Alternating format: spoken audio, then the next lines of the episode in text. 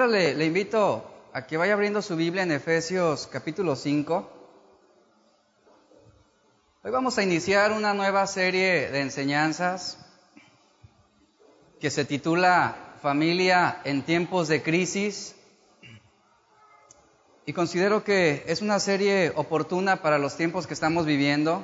Ya hemos hablado en otras ocasiones temas acerca de la familia, pero las enseñanzas que estaremos impartiendo durante los próximos domingos serán cruciales también para la orientación de nuestra familia, de nuestro matrimonio y también sobre la vida de nuestros hijos.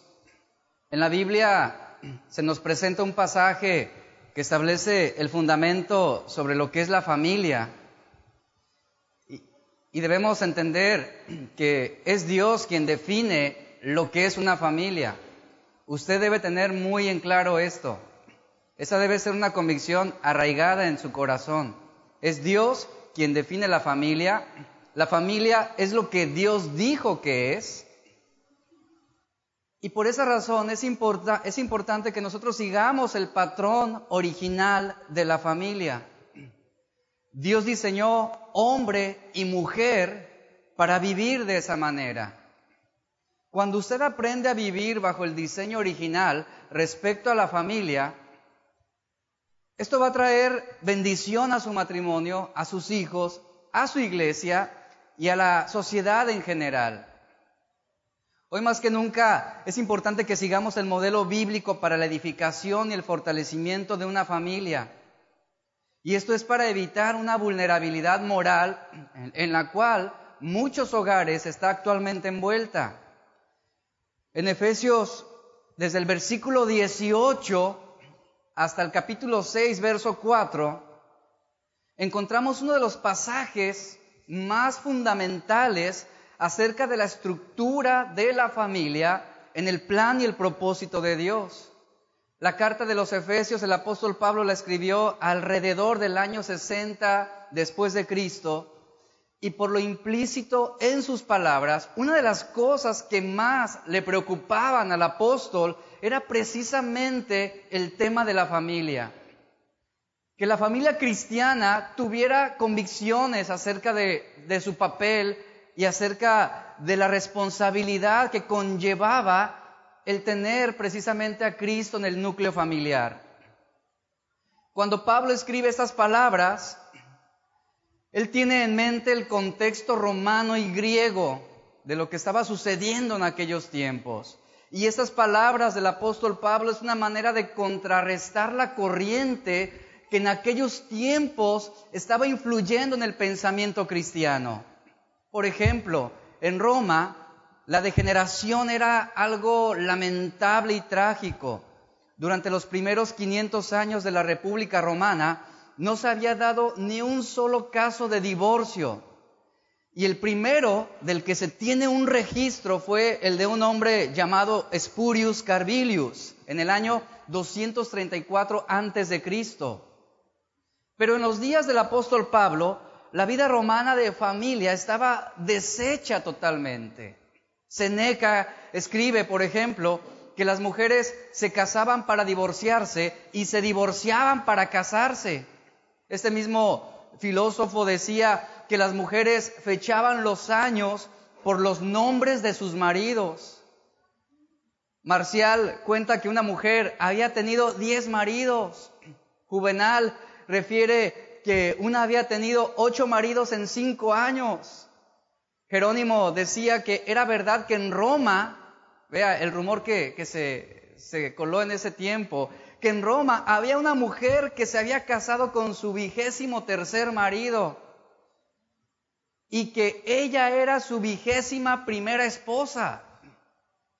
Esa era la condición que, que sucedía en los tiempos de Pablo. Era algo realmente alarmante y atroz, pero la situación era mucho peor en el mundo griego. En el mundo griego la prostitución era una parte esencial de la vida griega. Demóstenes, por ejemplo, él había establecido lo que era una norma de vida aceptada por todos. Y decía lo siguiente, lo voy a leer, tenemos cortesanas para el placer, concubinas para la cohabitación diaria, y esposa para tener hijos legítimos y una guardiana en los asuntos de nuestro hogar. Para los romanos la posición de una esposa tenía que ver con el honor, tenía que ver solamente con el honor, pero no con el placer. Y para los griegos, ellos esperaban que la esposa fuera quien gobernara el hogar, que la esposa fuera quien tomara las decisiones en el hogar y que cuidara a los hijos legítimos. Pero los griegos tenían esta mentalidad, pero el placer, ellos lo buscaban con otra compañía, es decir, con otras mujeres, no con su esposa. Y lo que ponía las cosas todavía peor era que no había en Grecia un procedimiento legal de divorcio. Alguien dijo que el divorcio era cuestión de capricho. La vida de hogar y de familia estaba a punto de extinguirse y la fidelidad no existía.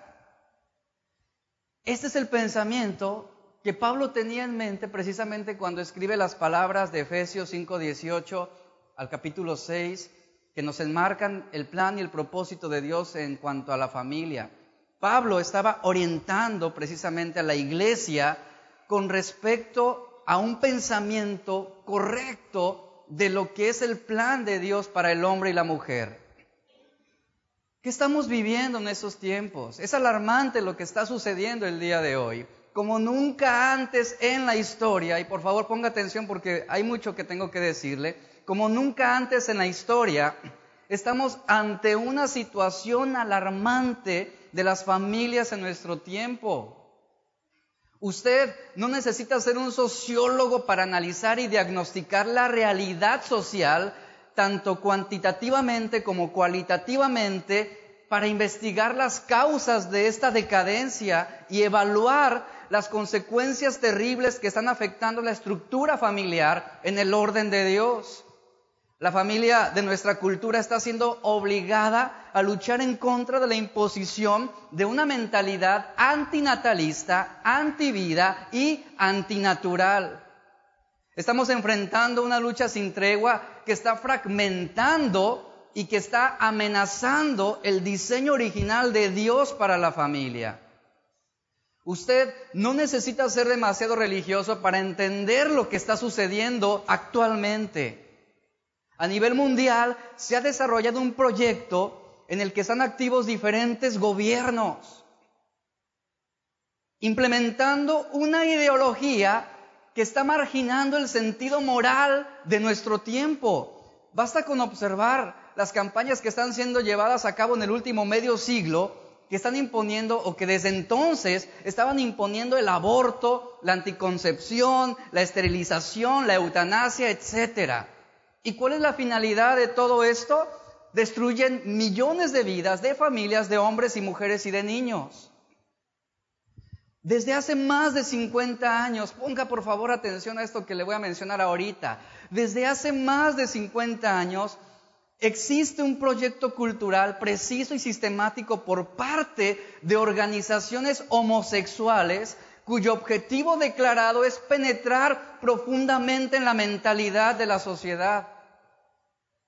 Hace unos días fuimos a una plaza comercial y la sorpresa nuestra y la decepción nuestra que la gran mayoría o muchos de los aparadores de las tiendas, ¿qué hacían? Manifestaban el orgullo. Es vergonzoso, es atroz, de verdad es infame lo que está pasando. Y obviamente sus hijos, mis hijos, están siendo expuestos a ese tipo de amenaza. Y esa es la realidad que está pasando. Dice una fuente autorizada acerca de este tema que hoy en día asistimos a lo que se llama o se conoce como un proceso de estructuración social anticristiana.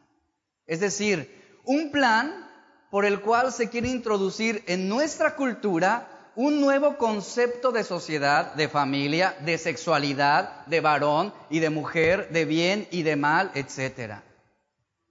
¿Y sabe de dónde surge todo esto que estamos viendo actualmente? Toda, toda esta apertura a todo tipo de degeneración. Este plan viene impuesto desde, dice este autor especializado en el tema, este plan viene impuesto por las Naciones Unidas y por otros organismos internacionales que están desarrollando precisamente lo que estamos viendo el día de hoy. Hay grupos que hacen mucha presión para que se introduzca en la legislación lo que ellos llaman crimen de odio. ¿Qué es esto? Es decir, acusar y condenar a quienes afirmen que los actos homosexuales constituyen un desorden antinatural, ya pueden ser legalmente condenados o encarcelados. ¿Ante qué estamos enfrentándonos? Estamos frente a uno de los, de verdad, yo quiero que usted analice esto seriamente y con responsabilidad. No estamos hablando por hablar, no se trata solamente de eso.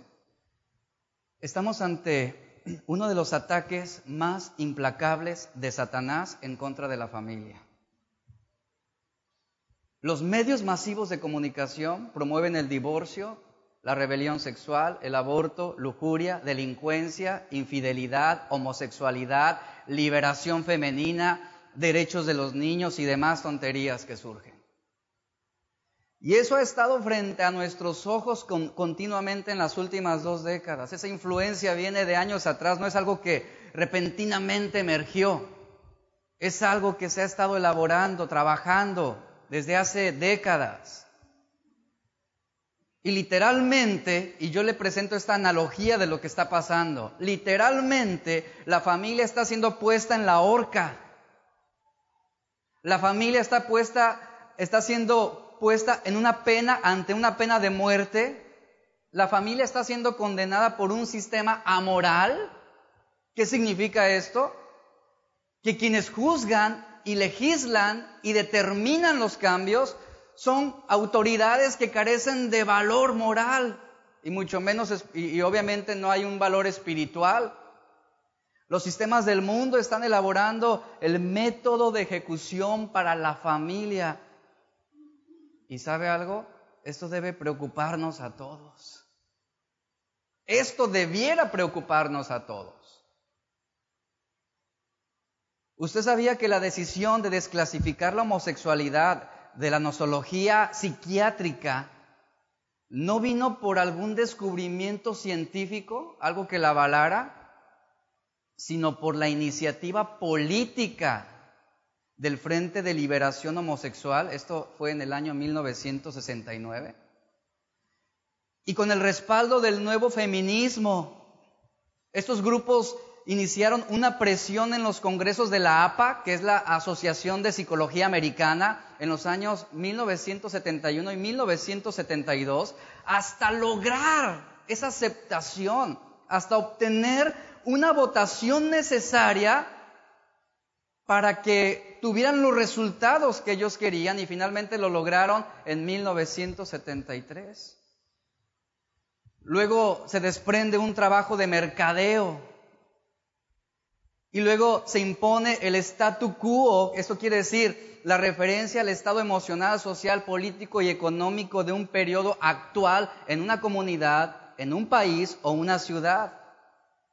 Y todo esto nos lo impone hoy a través del control de los medios, de las redes sociales, del mercadeo, de la publicidad, del cine y de los organismos internacionales, mientras los disidentes somos restringidos y tratados de intolerantes, y lo que el mundo actualmente está celebrando y festejando como un progreso, en realidad la Biblia lo llama un desenfreno un retroceso. El día de ayer leí esta nota, Kevin Feige, el presidente de Marvel, y, bueno, todos hemos visto películas de Marvel. Eh, este hombre afirma y aseguró que habrá en un futuro y próximamente muchos personajes homosexuales en sus películas. Y que la mayoría va a tomar papeles protagónicos. Él dijo estas palabras, no somos tímidos al decir que esto es lo que viene y que muchos de los héroes de nuestra futura sociedad serán homosexuales. Qué terrible. Esta es la realidad que estamos viviendo. Pero si ellos no son tímidos en decir esto, ¿por qué la iglesia se presenta tímida en defender una verdad absoluta? En 2 Corintios 4:4 el apóstol Pablo, acompáñeme por favor rápidamente ahí, el apóstol Pablo nos da unas palabras precisas a este punto. Segunda de Corintios 4:4. Escribe lo siguiente, dice, en los cuales el Dios de este siglo, y usted note que la palabra Dios hace referencia al sistema que está rigiendo y moral precisamente en nuestro tiempo. El Dios de este siglo Note lo que dice, cegó el entendimiento de los incrédulos para que no les resplandezca la luz del Evangelio de la gloria de Cristo, el cual es la imagen de Dios. Yo quiero enmarcar precisamente las palabras que Pablo menciona en la primera parte. Dice, cegó el entendimiento. ¿Esto de qué habla? Esto habla de la vulnerabilidad. Habla de vulnerabilidad en la que los hombres quedaron al rechazar la verdad de Dios. Esto que le estoy hablando ahorita solamente es el tema de introducción de esta serie de enseñanzas. Dice, cegó el entendimiento, quedaron a merced de los pensamientos y propósitos del maligno.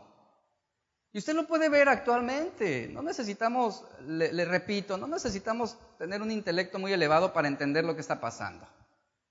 Es obvio. Los hombres están cegados en cuanto a la pureza del matrimonio pero están apasionados con la libertad que tienen para vivir una vida sexualmente inmoral. Qué ironía. No tienen la capacidad para ser fieles a una sola mujer, pero sí tienen la capacidad para manifestar esa liberación inmoral con muchas otras mujeres. Están cegados en cuanto a la fidelidad con su pareja. Están cegados para vivir íntegramente, están cegados para ser honestos, cegados para amar, cegados para perdonar, cegados para reconocer la verdad de Dios. Y Pablo está diciendo, están a merced de la voluntad del Dios de este siglo. Y dígame una cosa, ¿cierto o no que nuestra sociedad está a merced precisamente del Dios de este siglo? que es lo que está rigiendo precisamente todo esto que estamos viendo ahorita? Los psicólogos ayudan a los homosexuales a aceptarse tal como son. Eso es una degeneración. Están cegados en su entendimiento. Los gobiernos legislan e imponen leyes precisamente para obtener lucha, para obtener, perdón, libertades sexuales. Y de ahí que se legalizan muchas, muchas pero inimaginables, prácticas sexuales que, de verdad son innombrables muchas de ellas. Luchan por el derecho al aborto, luchan por legalizar las drogas, luchan por permitir matrimonios entre personas del mismo sexo, luchan porque a parejas eh, homosexuales se les dé el derecho de adoptar hijos, a la pornografía se le llama un arte contemporáneo. Los profesores enseñan a sus estudiantes teorías no comprobadas que desprecian la idea de un Dios creador. Y como bien lo menciona Pablo, y yo quiero que usted de verdad tome responsabilidad de lo que estamos hablando, vivimos en un mundo totalmente cegado, alejado de la verdad y embriagado de las mentiras de Satanás. Ejemplo de esto es lo que le voy a mencionar ahorita. Kate Miller, quien es una radical feminista muy conocida en el mundo secular, ella escribió un libro llamado Política Sexual en el año 1969. En este libro, esta autora escribe lo siguiente, la familia debe desaparecer porque oprime y esclaviza a las mujeres. Otros grupos feministas y organizaciones afirman que debe rechazarse todo modelo familiar tradicional. ¿Con qué fin? Para redefinir, así lo dice, redefinir la familia de modo abierto. ¿Qué quiere decir esto? Que la propuesta es la siguiente. Vamos a definir la familia. ¿En base a qué? No en base a una verdad absoluta, porque esto es lo que la Biblia nos enmarca, sino en base a un concepto subjetivo. Y precisamente la propuesta es el que nuestra sociedad se conforme de múltiples modelos de familia, donde se permita el intercambio de roles. Lo que significa esto es que esta ideología lo que está proponiendo es que ya no exista sexo, varón o mujer, que esa no sea una realidad natural, que solamente exista género, es decir, estilos y roles opcionales, papeles que se van a asumir únicamente en la conducta social y sexual. Por lo tanto, dice que no debiera existir diferencia de sexos. Por lo tanto, cada uno podría ser lo que quisiera, varón o mujer, heterosexual u homosexual, transexual o bisexual, y cambiar cuando y cómo quisiera. Porque el sexo no define una identidad personal. Eso es lo que piensa finalmente esos intelectuales de nuestro mundo hoy. Esa es la sabiduría humana de la que hablamos anteriormente. Pero lo más lamentable de esto es que esta es la perspectiva sobre la cual los profesores, los maestros y los intelectuales en las escuelas están adoctrinando a nuestros hijos. Un estudio impartido por la Universidad de Harvard señala que la destrucción de la familia es una estrategia enlazada sutilmente. ¿Cómo? De esta manera. La forma es fragmentar la unidad de la familia en el hogar. ¿Y de qué manera? Bueno, mujeres casadas ocupadas en su desarrollo profesional. Madres trabajando la mayor parte del tiempo fuera del hogar, descuidando la crianza de los hijos. Señala este estudio también lo siguiente, la, falta de autoridad por parte del varón en la familia, el dominio de la televisión en el hogar, la falta de control en el entretenimiento de los hijos, la confusión moral, la falta de comunicación en el matrimonio, el divorcio, falta de perdón, egoísmo, orgullo, incomprensión, todas estas cosas son las que están estrangulando a la familia. Analícelo usted mismo. El panorama que está frente a nosotros es demasiado desconcertante por donde usted le vea. No hay duda acerca del hecho de que la familia está bajo un ataque implacable, lo mencioné anteriormente. Hoy los intelectuales, los sabios de este mundo quieren redefinir a la familia en los términos en que ellos quieren. La generación de jóvenes que está levantándose eh, eh, actualmente eh, se están levantando, pero son incapaces de socializar correctamente. No tienen un concepto definido de lo bueno y de lo malo. No tienen un sentido moral en lo absoluto. Se dejan llevar por las corrientes, por las tendencias, por la influencia, por la cultura. Pero no saben ni qué creer ni por qué lo creen. Ellos creen lo que otros creen. Los youtubers actualmente son una fuerte influencia en la moral de nuestros hijos y jóvenes. Qué triste es que nuestros jóvenes tengan que ver YouTube para finalmente aprender sobre la vida. Esto es lamentable y eso está fragmentando precisamente el diseño original de Dios impartido, eh, impuesto para la familia. Y vemos a nuestros jóvenes totalmente en un caos moral, espiritual, emocional. Hay homicidio, hay crimen actualmente en nuestra sociedad a niveles desbordados. Inclusive actualmente los delincuentes tienen placer en lastimar a las personas inocentes. Simple y sencillamente por la emoción, la estimulación de poder matar. Pero ¿quién tiene la respuesta a los problemas de nuestra sociedad? ¿Los sociólogos? ¿Los psicólogos? ¿Los psiquiatras? ¿Los profesores? ¿Los analistas? ¿Los políticos? ¿Los gobernantes? ¿Los consejeros familiares? Todos quieren dar respuestas. Todos proponen soluciones. Todos inventan precisamente estrategias que redefinan el problema. Y trabajan y han trabajado por años, por décadas. ¿Y sabe qué ha sucedido? Absolutamente nada. Todo, todo está empeorando. Todo está empeorando. Nada de lo que ellos hacen, nada de lo que ellos proponen está reduciendo el impacto de esa fragmentación en la familia. Y usted puede afectar, decía un escritor, usted puede afectar a la sociedad en muchos modos. Pero si usted destruye la familia, usted destruye la sociedad. Y todo esto que estamos viendo, y lo que estamos oyendo, y lo que estamos escuchando y viendo, tiene este propósito. La Biblia nos dice que Dios nos ha brindado la capacidad de entendimiento y voluntad libre. Que cada uno de nosotros somos capaces de reconocer la verdad con su razón. Y tenemos la capacidad también de elegir con su voluntad lo que se conoce como bueno. Un ejemplo de esto lo encontramos en Josué precisamente. Él le dice al pueblo, ustedes deben escoger a quién van a servir. Hay la libertad de elegir lo bueno o lo malo.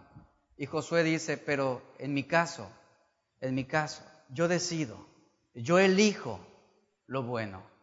Mi casa y yo vamos a servir al Señor.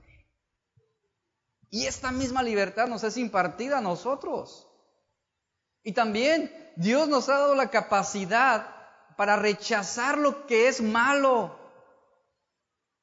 Tenemos la capacidad para contrarrestar lo inmoral. Sin embargo, ¿qué sucede? ¿Por qué a veces no lo podemos lograr? Precisamente por el pecado que está en nuestro corazón. Porque la consecuencia del pecado arraigado en el corazón debilita la capacidad del hombre para reconocer claramente la verdad. Si de todo lo que yo le he mencionado usted no se inmuta y no le preocupa, es porque hay, hay pecado en su corazón que le ha nublado, que ha polarizado su discernimiento, que le ha incapacitado para reconocer lo que es la verdad de la mentira, lo que es lo bueno y lo malo, lo que es lo negro y lo blanco. Levítico 10:10 es un pasaje que nos muestra la importancia de la palabra de Dios.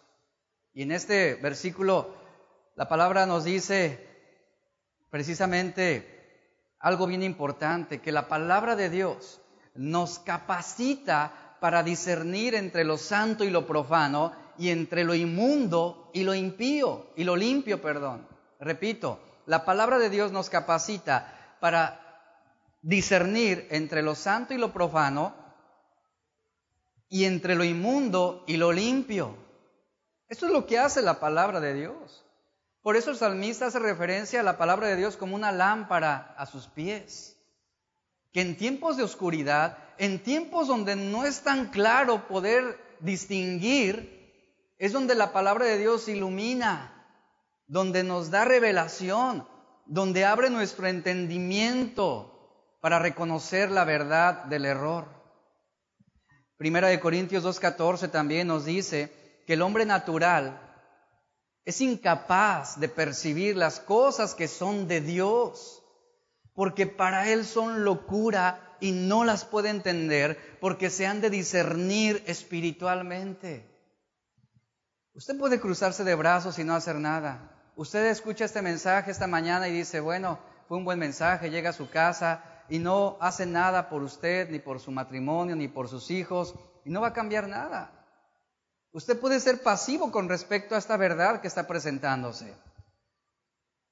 Usted puede también vivir con esa preocupación y hasta cierta paranoia por lo que está pasando en la actualidad y no hacer nada.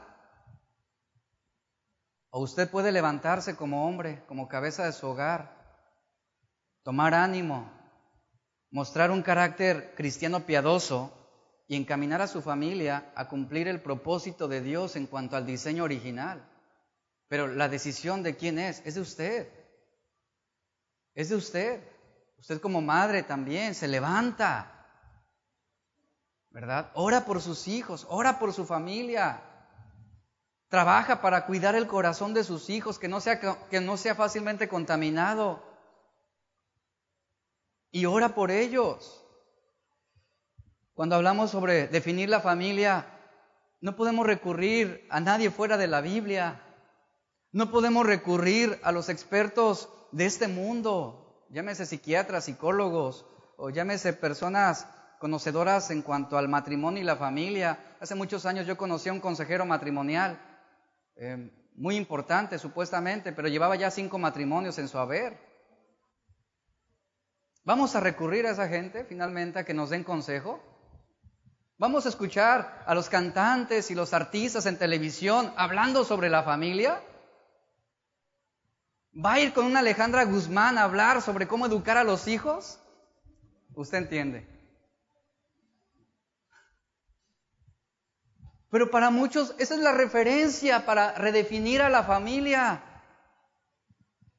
Y nos alejamos de la Biblia. ¿A dónde debemos recurrir? Debemos recurrir a la verdad de Dios. Escuche, esto es lo único que importa. A usted no debe importarle lo que el hombre piensa. A usted debe importarle lo que Dios ha dicho. No es lo que el hombre piensa lo que va a resolver sus mayores problemas. Y estamos buscando la verdad precisamente que puede transformar nuestras vidas. Esta es la verdad que nos va a orientar. Es la verdad que va a enmarcar el camino que tenemos que seguir. Ahora esta epístola de Efesios es maravillosa. Y es bueno que usted la leyera en estos días. En esta epístola, Pablo comienza a entrar precisamente en este capítulo 5, en este tema acerca de la familia. Y él comienza, al menos en el contexto del tema sobre la familia, escuche esto por favor, él no comienza a hablar sobre el tema de la familia desde el versículo 22. ¿Sabe desde dónde Pablo comienza a orientar precisamente el tema acerca de la familia en este capítulo desde el versículo 18. Abra su Biblia ahí conmigo, por favor. Estamos tomando el contexto precisamente del mensaje de Pablo acerca de la familia. Y vea lo que vamos a, conocer hoy. El versículo 18 lo tiene. Pablo dice, no se emborrachen con vino, no se embriaguen, lo cual que Dice, causa disolución. ¿Sabe la palabra disolución? ¿Sabe cómo se traduce? Desenfreno. Y Pablo añade lo siguiente, antes bien, sean llenos del Espíritu Santo. Ponga atención, desde ahí Pablo ya está encaminando precisamente, está preparando la antesala para el mensaje sobre la familia. Pero usted puede leer el versículo y dice, ¿y qué tiene que ver el embriagarse con vino con mi familia? ¿Qué tiene que ver? Tiene mucho que ver, porque precisamente lo que estamos viendo en la actualidad es lo que está Pablo hablando. Nuestra familia está siendo amenazada precisamente por esa disolución. En el pensamiento griego y romano esto era lo que estaba pasando. Y realmente este verso, este verso es la clave que abre el resto del pasaje, a partir de ahí todo el versículo 5 y lo que inicia del versículo 6. Aquí inicia un gran principio que Pablo está presentándonos. Aquí, desde aquí del versículo 18, está fluyendo la instrucción a la esposa en el versículo 22, fluye la instrucción al marido en el versículo 25, la instrucción a los hijos en el capítulo 6, verso 1, la instrucción a los padres, capítulo 6, verso 2, y toda la enseñanza para el matrimonio, la familia, los hijos, son impulsadas desde el versículo 18 en este capítulo 5. De hecho, vemos aquí que ese es el primero, el primero de varios prerequisitos necesarios para que todo matrimonio pueda obtener éxito en su relación, para que toda familia pueda vivir conforme al plan de Dios. Y el contraste en ese versículo, como usted lo puede leer ahí, como dice, no se embriaguen con vino, en lo cual hay disolución, antes bien, sed llenos del Espíritu. Suena un poco fuera de contexto, fuera de lugar al aplicarlo con la familia, pero nos presenta un contraste muy importante, yo quiero que lo veamos y quiero que ponga mucha atención. ¿Qué tiene que ver la embriaguez precisamente con el desarrollo de la familia? ¿Qué tiene que ver la embriaguez con el papel del hombre, de la mujer y de los hijos dentro de la familia? Precisamente Pablo está orientando a la familia a llenarse del Espíritu Santo y no del sistema que rige el mundo. Ese es el énfasis que está poniendo aquí. ¿Cuál es el punto que Pablo está tocando? Cuando una persona está embriagada, ¿qué sucede? Pierde el sentido, pierde el control de sí misma, pierde el control de su conducta, de su pensamiento. Pablo dice, quiero que cedan, quiero que ustedes entreguen el control de sus facultades, no al sistema que rige nuestro tiempo, sino al Espíritu Santo. No entreguen a su familia a la embriaguez. No entreguen su matrimonio a la embriaguez. No eduquen ni instruyan a sus hijos sobre una atmósfera de embriaguez. Y Pablo está contrastando la embriaguez con vino, es decir, lo que produce una alegría temporal, con el estar llenos del Espíritu lo que produce, esto último, un gozo verdadero y permanente. Por lo tanto, la embriaguez con vino se relaciona eh, implícitamente a la antigua manera de vivir y a una conducta depravada. La familia, ¿a qué se está enfrentando? ¿Cómo va a sobrevivir la familia cristiana ante una sociedad desenfrenada? una sociedad depravada a causa de esa embriaguez. ¿Cómo va a sobrevivir? Pablo lo está diciendo, con la llenura del Espíritu. No viviendo ni pensando de la misma manera en el que el mundo piensa y siente. No así. La embriaguez, de hecho, si usted viaja, eh, leyendo un poco sobre esto, si usted llegara a viajar en el Medio Oriente, bueno, me invita, pero si usted ha estado ahí, o en el mundo romano antiguo, usted va a encontrar una estatua en honor a Dionisio, que fue hijo de Júpiter, es lo que la mitología nos dice. Y, este Dionisio se caracteriza por tener racimos de uvas. No sé si usted ha visto alguna imagen sobre, sobre él o ha estudiado un poco sobre la, la mitología griega. ¿Por qué? ¿Por qué ese racimo de uvas? ¿Por qué es lo que caracteriza a este Dionisio, hijo de Júpiter? Porque llegó a ser conocido y actualmente es conocido como el dios del vino. El nombre griego Dionisio se convirtió en el idioma romano en latín en el nombre de Baco. Y para los romanos, Baco es el dios romano del vino. Cuando las personas se involucraban en estas fiestas increíbles eh, que ellos acostumbraban, lo que las distinguía precisamente era la embriaguez. Estas fiestas eran llamadas como fiestas bacanales, haciendo referencia a Baco.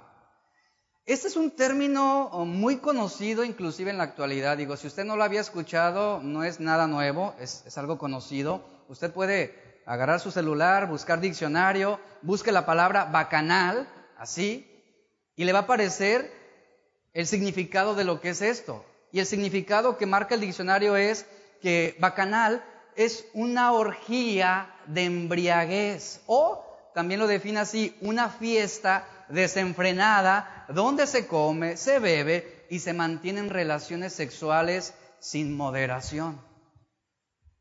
El elemento clave en la adoración pagana en los tiempos antiguos y actualmente también es la embriaguez. Finalmente la embriaguez es lo que impulsa todo desenfreno. Así es como ellos quitaban, por ejemplo, sus inhibiciones. Así es como ellos sobrepasaban los límites y perdían la cordura. Así es como ellos enfrentaban sus sentimientos de culpabilidad. Así es como ellos se adormecían su sentido lo suficiente como para adormecer también su conciencia y hacer prácticas indebidas y vergonzosas sin tener remordimiento. Así es como ellos quitaban su ansiedad y temor y culpabilidad. Así es como ellos enfrentaban los problemas de la vida, embriagándose. Se embriagaban y tenían conductas viles. Y en esas conductas todos ellos se involucraban. Cuando Pablo escribe el versículo 18 y le dice a los, a los efesios, no se embriaguen de vino, ese es el contexto que él tenía. No hablaba solamente de un borrachito ahí tirado en las banquetas de la calle como aquí los vemos, ¿no? Este es el contexto que Pablo tenía. No solamente la embriaguez en el sentido de tomar, sino lo que implicaba. Lo que implicaba todo esto. ¿Por qué? Porque la embriaguez inducía a las más depravadas conductas. Este es el énfasis. Y Pablo estaba preparando precisamente la antesala para dar este mensaje acerca del orden de Dios para la familia. Que la familia cristiana fuera diferente. Que no se embriagaran para enfrentar los problemas de la vida. Que no se ajustaran al sistema de pensamiento de la sociedad. Sino que fueran llenos del Espíritu Santo. Y actualmente nuestra familia, ¿a qué está siendo empujada? Adaptarnos a lo que la mayoría aprueba. Pero usted debe entender esto, aunque la mayoría lo apruebe, no significa que sea la verdad. No significa que esto sea verdad. Y ese tipo de desenfreno simplemente los llevaba a una conducta antinatural. Y abrimos paréntesis y podríamos añadir muchas conductas antinaturales que amenazan el núcleo familiar. Llámese homosexualidad, llámese sofilia, llámese necrofilia, llámese pedofilia.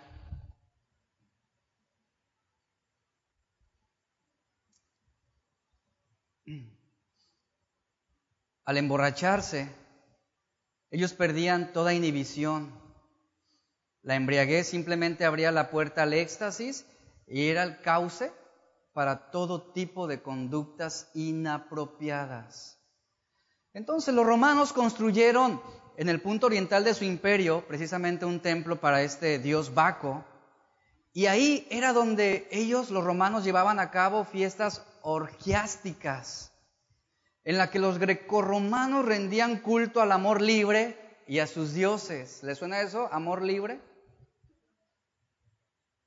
Tú puedes amar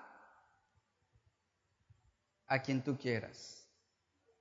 Actualmente hay casos en el mundo de, mujeres que quieren casarse con su perro porque lo ama. Esa es la embriaguez a la que Pablo está refiriéndose en este contexto. Esto es lo que está amenazando a nuestra familia. Y es lo que, lo que Pablo está aquí hablando. Los romanos rendían culto, repito, al amor libre y a sus dioses. Y escuche esto, en estos rituales nocturnos se cometían múltiples excesos, había danzas frenéticas, embriaguez, excesos sexuales, prácticas delirantes. Era una fiesta donde se bebía eh, excesivamente vino y obviamente se inhibía el pudor y se propiciaba el sexo libre y lo interesante es que estas fiestas eran el centro de grandes conspiraciones políticas. Ahí, en esas fiestas, era donde los políticos, ¿qué cree que hacían? Legislaban, proponían leyes. Y le digo una cosa, es precisamente lo que pasa en nuestra política. ¿Por qué cree que se le da tanta apertura a tantas cosas antinaturales actualmente? ¿Por qué se legalizó el aborto? De aquí viene todo esto, de ese desenfreno al que Pablo está refiriéndose. ¿Por qué se inhibe el pudor y se propicia el desenfreno? Y lo que es fascinante acerca de estas fiestas, y digo una fascinación indignante, es que en el centro mismo del templo, un lugar muy grande, ahí había un área decorada en un espacio precisamente especial para esto. En ese espacio había un área con pinturas y, ahí había un agujero muy grande y profundo, algo así como, me imagino, un pozo. ¿Y sabe para qué existía ese espacio? Para que la gente en ese desenfreno fuera, fuera a esa área y vomitara. Y la gente vomitaba precisamente en esas, en esas fiestas frenéticas de embriaguez y la, y la intención era que vomitaran para que pudieran regresar y continuar con su desenfreno.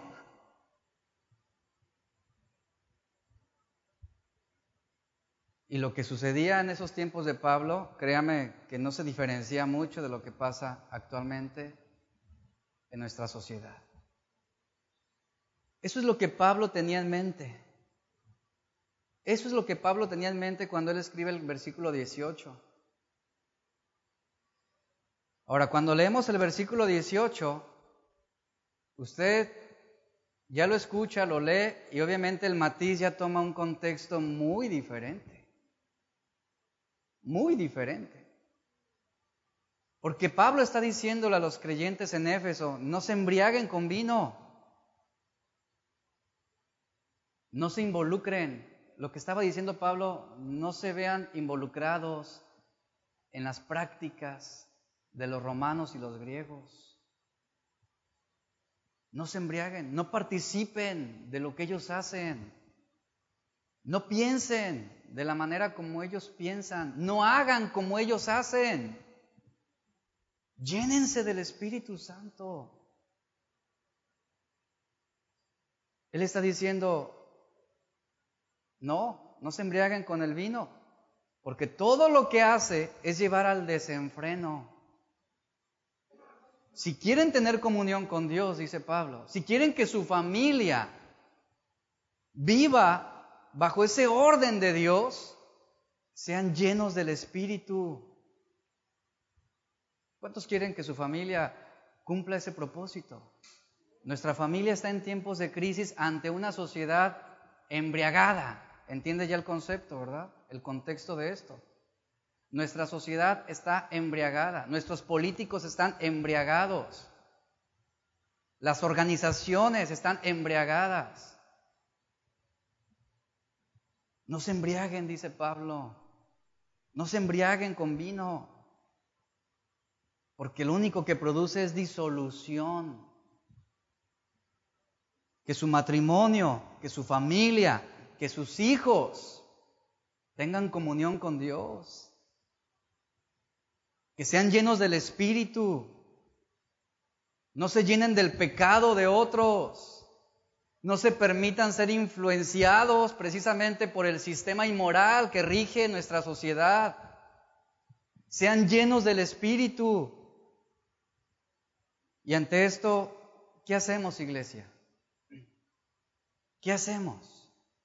El desafío que tenemos por delante en nuestra vida cristiana, en nuestro matrimonio, en nuestra familia, tiene que fluir, tiene que fluir no de la embriaguez, sino de una vida que es controlada por el Espíritu Santo. Pero si somos negligentes y si somos pasivos, en cuanto a la orientación de nuestra familia hacia el propósito de Dios, ¿qué va a terminar sucediendo? Los hijos van a crecer y al rato los hijos se van a embriagar junto con el mundo. Y hablo en el sentido metafórico. Al rato sus hijos van a ver normal las prácticas antinaturales. Esto es lo que Pablo está evitando. Aquí está el desafío. En nuestro matrimonio, en nuestra familia, en nuestros hijos, una vida que sea controlada por Dios. Y esa es la razón por la cual nuestra sociedad está viviendo de forma desenfrenada. ¿Sabe por qué viven así? ¿Sabe por qué piensan de esa manera? Porque no tienen el Espíritu. No son regenerados, no conocen a Dios. No tienen una expectativa de vida más allá de lo que la gente hacía en las fiestas bacanales. Una relación matrimonial correcta, una relación familiar correcta, están edificadas en una vida redimida, capacitada y activada por el Espíritu Santo, y escuche, en obediencia a la palabra de Dios. Si usted desestima la verdad de Dios, usted va a terminar embriagándose. Y usted va a terminar viviendo y al rato envuelto en prácticas vergonzosas. Y en una sociedad como la que estamos viviendo, una sociedad permisiva, una sociedad que a lo malo le llaman bueno y a lo bueno le llaman malo, una sociedad que incluso, viéndolo desde este contexto, eh, goza de un estilo de vida bacanal, ¿qué tenemos que hacer nosotros, iglesia? ¿Qué tenemos que hacer? Debemos mantenernos firmes y constantes. Eso es lo que debemos hacer. Hoy más que nunca debemos mantener a, nuestra familia unida, precisamente no unida en un concepto o una ideología, sino unida en la verdad de Dios. Nuestros hijos están viendo muchas cosas realmente que hasta nosotros como nos sorprenden. Tenemos que tener respuestas, tenemos que enfrentar lo que está sucediendo con carácter, con firmeza, con dedicación. La verdad de Dios es la respuesta precisamente a los problemas que estamos enfrentando. ¿Y qué vamos a hacer? ¿Qué vamos a hacer?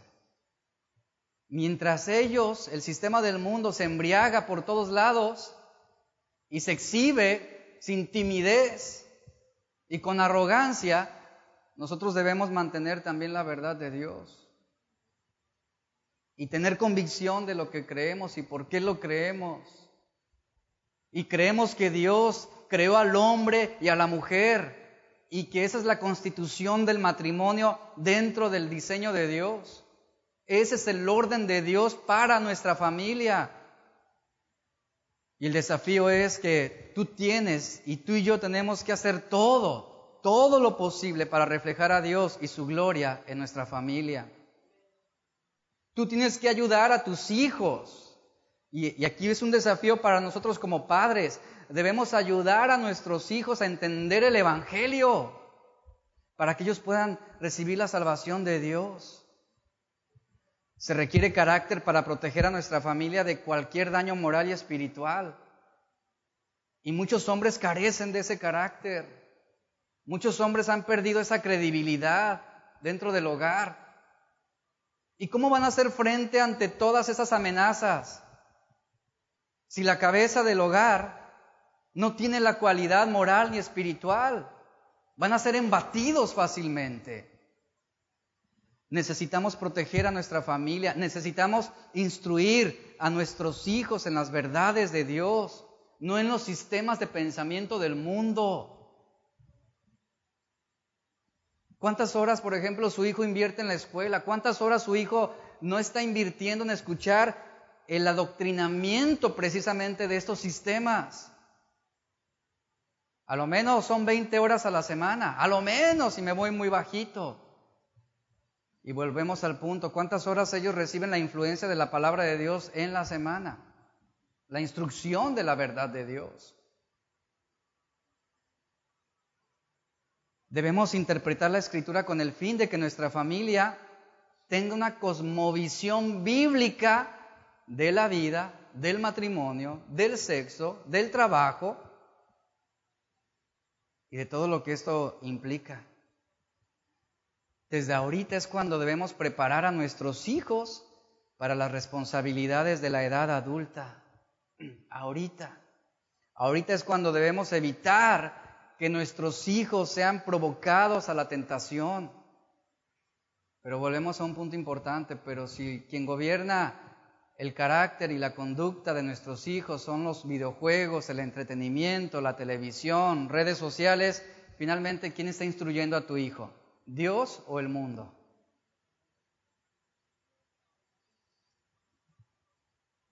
Debemos corregir cualquier tendencia en nuestra familia hacia actividades pecaminosas también. Aquí entra nuestra responsabilidad. Pero ¿cómo un padre le va a decir a su hijo, no tomes? Y el otro todo borracho, ¿no? Perdemos credibilidad. Eso es lo que pasaba, yo recuerdo, eh, de niño. Mi abuelo me decía, nunca tomes. Y el borracho, es muy malo, te va a matar. ¿Con qué credibilidad yo lo sigo? Obviamente no era creíble. Debemos proporcionar ejemplo de comportamiento a seguir a nuestros hijos. ¿Y quién es el ejemplo para nuestros hijos? ¿Quién? Finalmente, ¿quién es el modelo a seguir? ¿Quién? ¿Una cantante? ¿Un deportista? ¿Alguien famoso? ¿Alguien importante? Somos nosotros los padres el modelo que ellos deben seguir. Establecer líneas claras de comunicación con nuestros hijos. Esto, esto nos va a ayudar precisamente a encaminar y a fortalecer nuestra familia en estos tiempos de crisis que estamos viviendo. Y aquí está el desafío, iglesia. Ese es el tema de introducción solamente, de lo que tenemos por delante de la exigencia que se requiere para que cambiemos precisamente el concepto que tenemos aún de familia. Porque no se trata solamente de tener hijos, no se trata solamente de tener una mujer a un lado, se trata de orientar a nuestra familia al cumplimiento del propósito de Dios y, poder, y mantenernos en ese orden que Dios ha establecido desde el principio. Y repito, ¿quién define la familia? ¿Quién define los roles dentro del hogar? Es Dios. La familia es lo que Dios dijo que era y punto. Y, y, el seguir esto y el entender esto nos va a preparar, nos va a fortalecer, nos va a ayudar a hacer frente a todas las amenazas que están levantándose para estrangular a la familia. Yo quiero defender a mi familia, ¿verdad? Yo quiero salvaguardar mi familia. Yo quiero que mis hijos amen a Dios con todo su corazón. Quiero que mi matrimonio ande en el propósito de Dios. Yo no quiero embriagarme con el sistema de este mundo. Pero es en lo que muchos ya han caído. Y hoy el desafío para nosotros es levantemos precisamente esa verdad de Dios. Démosle prioridad a la palabra de Dios en nuestra familia. Ministremos el corazón de nuestros hijos con la palabra de Dios. Usted no necesita llevar a su hijo a un psicólogo para que lidie con sus emociones o sus sentimientos. Usted necesita presentarle esta palabra que es viva y eficaz y más cortante que toda espada de dos filos y que penetra en el corazón de nuestros hijos. Esta es la verdad transformadora. Esa es la verdad sobre la cual Pablo levanta bandera y dice, el Evangelio es poder de Dios. Y si tiene el poder para salvar y redimir el corazón, tiene el poder también para cambiar nuestras malas conductas. Tiene el poder para quitar esos malos hábitos. Tiene el poder para cambiar nuestro sistema de pensamiento. Tiene el poder para redarguirnos el poder para guiarnos a la verdad, el poder para contristarnos, el poder para redarguirnos, tiene el poder para levantarnos, el poder para fortalecernos. Esta es la verdad de Dios. ¿Y qué tenemos que hacer? No ser tímidos, levantarla, ostentarla, defenderla, pero no defenderla en, en el sentido de causar pleitos, sino de mantenernos firmes y proclamar y decir, esto es lo que yo creo. Esto es lo que yo creo. Póngase de pie, por favor. Damos gracias por tu palabra, Señor. Hoy se levanta un desafío para nosotros. Hoy se levanta un desafío que tenemos por delante. Es un desafío que pareciera ser más grande que nosotros. Un desafío que pudiera exceder nuestra capacidad. Pero no vamos a enfrentarnos con nuestras propias fuerzas. Somos débiles y en muchos sentidos fallamos, pero tú no, tú no fallas.